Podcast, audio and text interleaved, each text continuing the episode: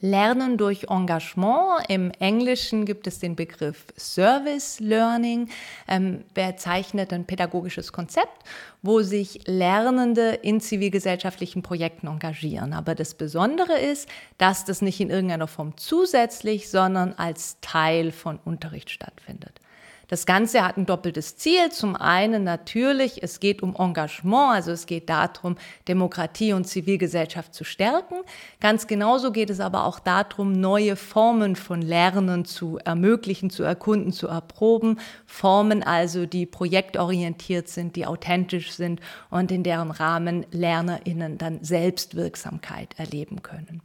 Vor diesem Hintergrund wird Service Learning oder Lernen durch Engagement auch oft im Kontext von der Bildung für nachhaltige Entwicklung verwendet, weil bei Bildung für nachhaltige Entwicklung geht es ja gerade darum, dass Lernende eben diese Selbstwirksamkeit erleben und dass sie selbst aktiv werden können für eine nachhaltige Entwicklung und eben gleichzeitig auch die Kompetenzen erwerben, um sich für Nachhaltigkeit einzusetzen.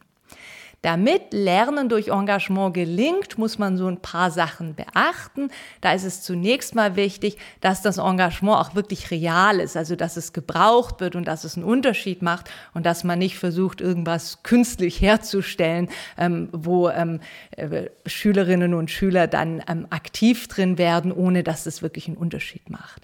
So zweitens, das ist schon Bestandteil im Konzept ist, dass eben das Engagement immer verknüpft werden soll sollte mit den Lerninhalten und den Kompetenzen. Und ganz wichtig, das ist dann auch schon der dritte Punkt, da gehört dann auch dazu, dass immer eine Reflexion darüber stattfindet. Also was, was haben wir da gemacht mit diesem Engagement? Wie haben wir das erlebt? Ähm, wie wollen wir dann auch in irgendeiner Form weitermachen?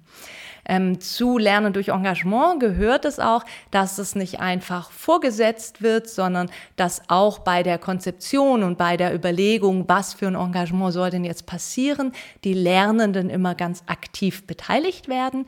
Damit es klappt, ist es auch notwendig, dass man außerschulische Partnerinnen und Partner sucht, mit denen man eben so eine Kooperation aufbauen kann.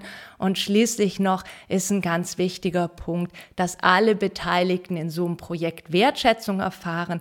Das gilt dann vor allen Dingen für eben die beteiligten Lernenden, gerade zum Abschluss von so einem Projekt, dass nochmal präsentiert wird, was haben sie denn da gemacht, was hat es bewirkt, wie haben sie das auch selber erlebt, was man beispielsweise auch in Form von einer kleinen Feier oder in Form von einer Präsentation von den Lernenden selbst gestalten kann.